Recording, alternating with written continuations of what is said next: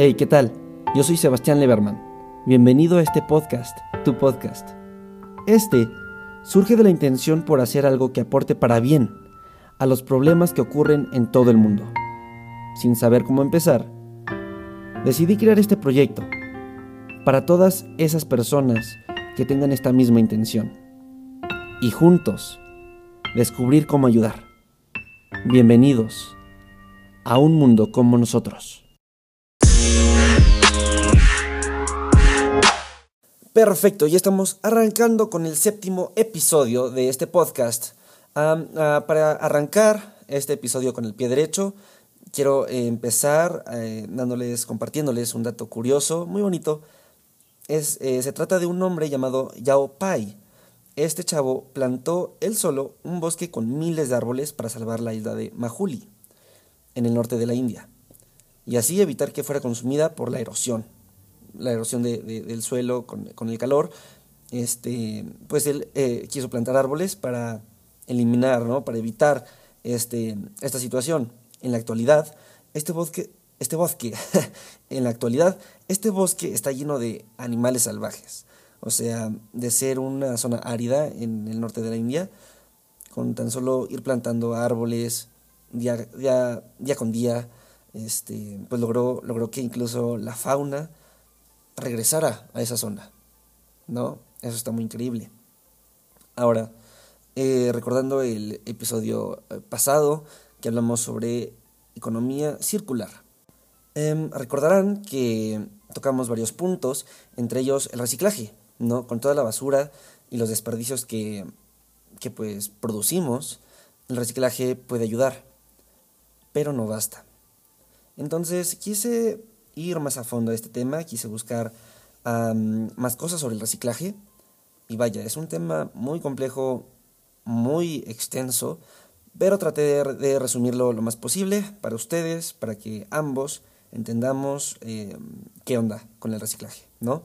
Empezaré contándoles sobre Malasia. Malasia está lleno de basura. Mucha de ella es importada, la cual contamina su tierra, su agua, su aire, etc. Nadie quiere eso en su país, ¿estás de acuerdo? Ellos ya tienen suficiente de basura. El mundo se está ahogando en plástico. Podemos encontrar plástico donde quiera, ¿no? En nuestras calles, en nuestros drenajes, en nuestras playas, donde sea. Es una enorme crisis global. Seguro has escuchado que para el 2030 habrá más plástico que peces en el océano, o que los plásticos se han vuelto esenciales para el mundo moderno. Y es que sí, los vemos en donde comemos, en donde bebemos, en la ropa, los teléfonos, los automóviles, los juguetes, envases, etc. Y es que ya que al ser fuertes, flexibles y baratos, son una comodidad para fabricar cualquier producto. Y es que es cierto, los empaques plásticos proporcionan varios beneficios para la protección de la comida, los cosméticos, las herramientas, yo qué sé. Así que la manera de producirlos se extendió por todo el mundo desde que nos dimos cuenta de ello. Pero el problema con el plástico es que nunca desaparece. La ventaja para muchos productos es que el plástico es duradero, pero la desventaja para todos es que tarda siglos en biodegradarse. Hay una preocupación al plástico por nuestra salud, desde cómo se fabrica hasta cómo nos desechamos de él. Los materiales suelen ser tóxicos y están relacionados con una serie de problemas de salud, pero cada año incrementa la producción del plástico. Datos apuntan que cada década se duplica la manufactura de ellos. Actualmente se producen alrededor de 380 millones de toneladas de plástico al año. Si continuamos así, el mundo entero se llenará de plástico. Por muchos años, la conclusión para los desechos plásticos era simple. Solo basta con reciclar. Y desde entonces, los camiones recolectores toman la basura ya separada.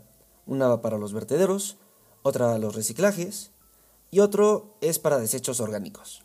Muchas recicladoras no aceptan bolsas de plástico. En realidad, son una pesadilla para ellos porque obstruyen la maquinaria. Estos centros se encargan de juntar y clasificar los residuos, para después poderlos vender a todo el mundo, quienes las derritan y conviertan en productos que puedan vender. El reciclado es un negocio mundial, valuado en el 2018 por 37.600 millones de dólares. El reciclaje es algo grande, y es algo que genera muchas utilidades. Pero reciclar plástico es más difícil de lo que pensamos. Para empezar, muchas cosas que la gente tira desean que sean reciclables, pero no todos lo son. Un ejemplo son las sombrillas. La mayoría están hechas de plástico, pero eso está junto con otros materiales y es imposible reciclarlos. Existen miles de diferentes tipos de plástico y esto dificulta mucho el reciclaje. Cada uno tiene una composición química diferente y solo pueden reciclarse si no están mezclados con otros. De hecho, la mayoría del plástico ni siquiera se recicla. Se calcula que solo el 9% de todo el plástico fabricado se ha reciclado. El resto fue quemado, enterrado, desechado en el medio ambiente o se encuentran contenidos en un vertedero. En muchos países que no tienen buenos sistemas de recolección, los vertederos están a la orilla de pantanos o de arroyos y cuando se inundan, la basura llega a ríos y océanos. Es como si cada minuto desecháramos un camión lleno de plástico en el océano. Cada minuto, de cada día, de cada año, cada vez siendo más y más basura. Esto jamás fue sostenible. Recordemos que el plástico se fabrica, pues, con combustibles fósiles, como el petróleo o el gas natural. Estos materiales se juntan con otros compuestos para formar eh, una especie de plástico, conocida como resina. Esta resina se convierte en pequeños gránulos con los que se forman botellas, latas o diferentes tipos de envases. Ahora bien, vayámonos unos años más atrás. El plástico, al terminar la Segunda Guerra Mundial, adquirió gran valor y fácil acceso de venta para todos los consumidores. El plástico cada vez se volvió más común y más barato. El cambio más grande fue cuando las grandes empresas de bebidas incluyeron las botellas de plástico, con lo que producir en mayor masa bajó los costos para los mercados internacionales. Este fue el nacimiento de lo que ahora llamamos plástico de un solo uso, como una bolsa, envases, tazas de café, popotes, etc., que cinco minutos después de su uso se convierten en basura, la cual el consumidor tira. Con todo este plástico que se ha utilizado, se empezaron a ensuciar nuestras calles y después nuestros ríos, hasta llegar a contaminar nuestras playas. Así que el reciclaje fue una de las primeras grandes aportaciones de los ambientalistas en los años 70. Muchas fundaciones, miembros de la comunidad y personas en general comenzaron a reciclar a conciencia. Pero los fabricantes de plástico vieron que si convencían a todos de reciclar las botellas de plástico, ellos podrían seguir vendiendo más y más. Así que el Consejo Estadounidense de Plásticos creó las tres flechas.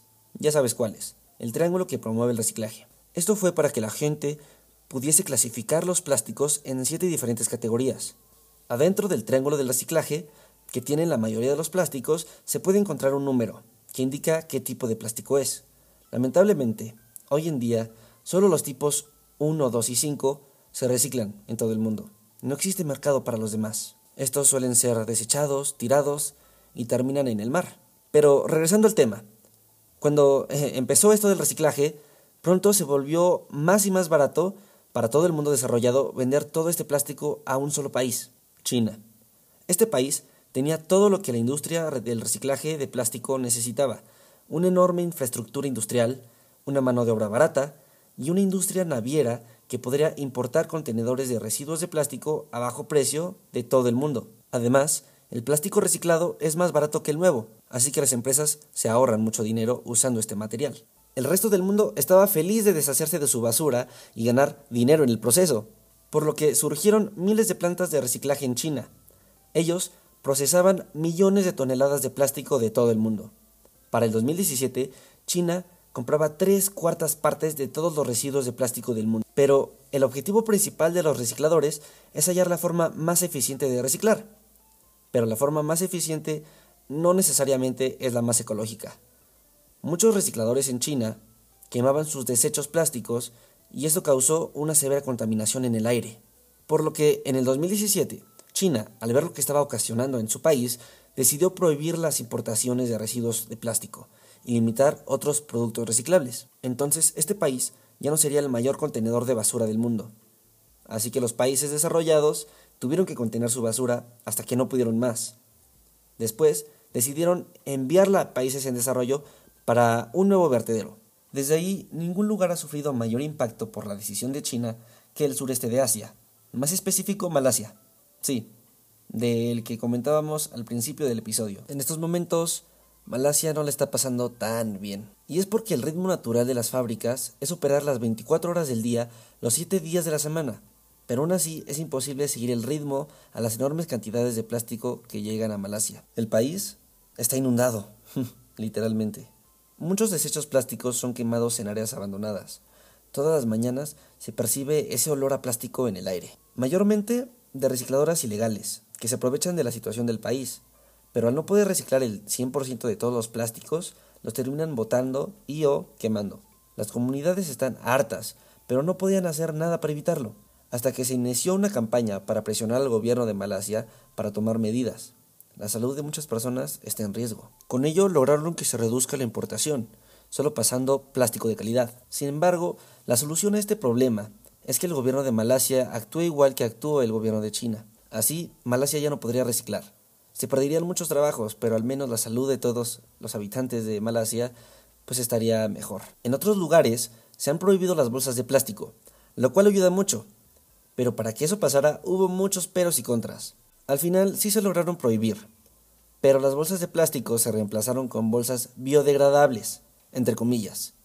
Porque estas bolsas para ser biodegradables tienen que estar a una temperatura y a una presión y a una humedad específica para que se desintegren si no están en estas condiciones específicas de, clima, van a seguir existiendo, van a seguir su proceso actual. Es como si no fueran biodegradables. Son unas bolsas, son unas bolsas especiales, les podríamos llamar.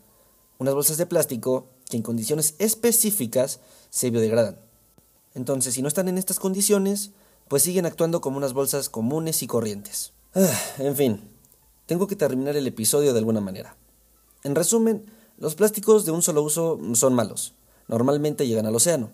Al descomponerse, se convierten en pequeños gránulos conocidos como microplásticos, de los cuales los peces chicos se alimentan y de ellos otros más grandes.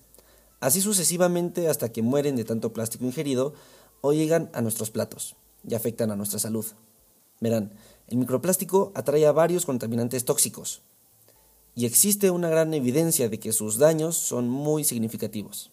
Así que la pregunta aquí es, ¿qué podemos hacer con el problema del plástico? Existen muchas opciones para ello. Primero, a ver, recapitulemos. 1. El reciclaje no eliminará la contaminación por plástico. Reciclar es parte de la solución. Ayuda, pero no basta. Segundo, pero antes tenemos que empezar a reducir. Cada vez que compres plástico, estás generando demanda y así promueves la generación de más plástico.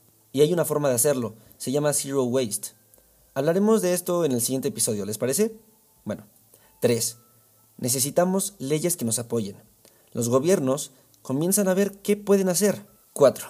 Las empresas con conciencia buscan formas innovadoras para reutilizar el plástico o invertir en bioplástico. Lo que podemos hacer aquí es comprar de estos productos y así generar demanda para que se produzcan más. 5. Pero a menos que las compañías petroquímicas y todas las demás que se encargan de fabricar estos productos de plástico tomen medidas drásticas para reducir en la fabricación o inviertan en energía limpia, esta crisis mundial no acabará. Puede pasar, sí, va a pasar, solo si los consumidores lo exigen, para que las empresas puedan prosperar, sin que afecten al planeta en el camino. Ya hemos hecho varios cambios.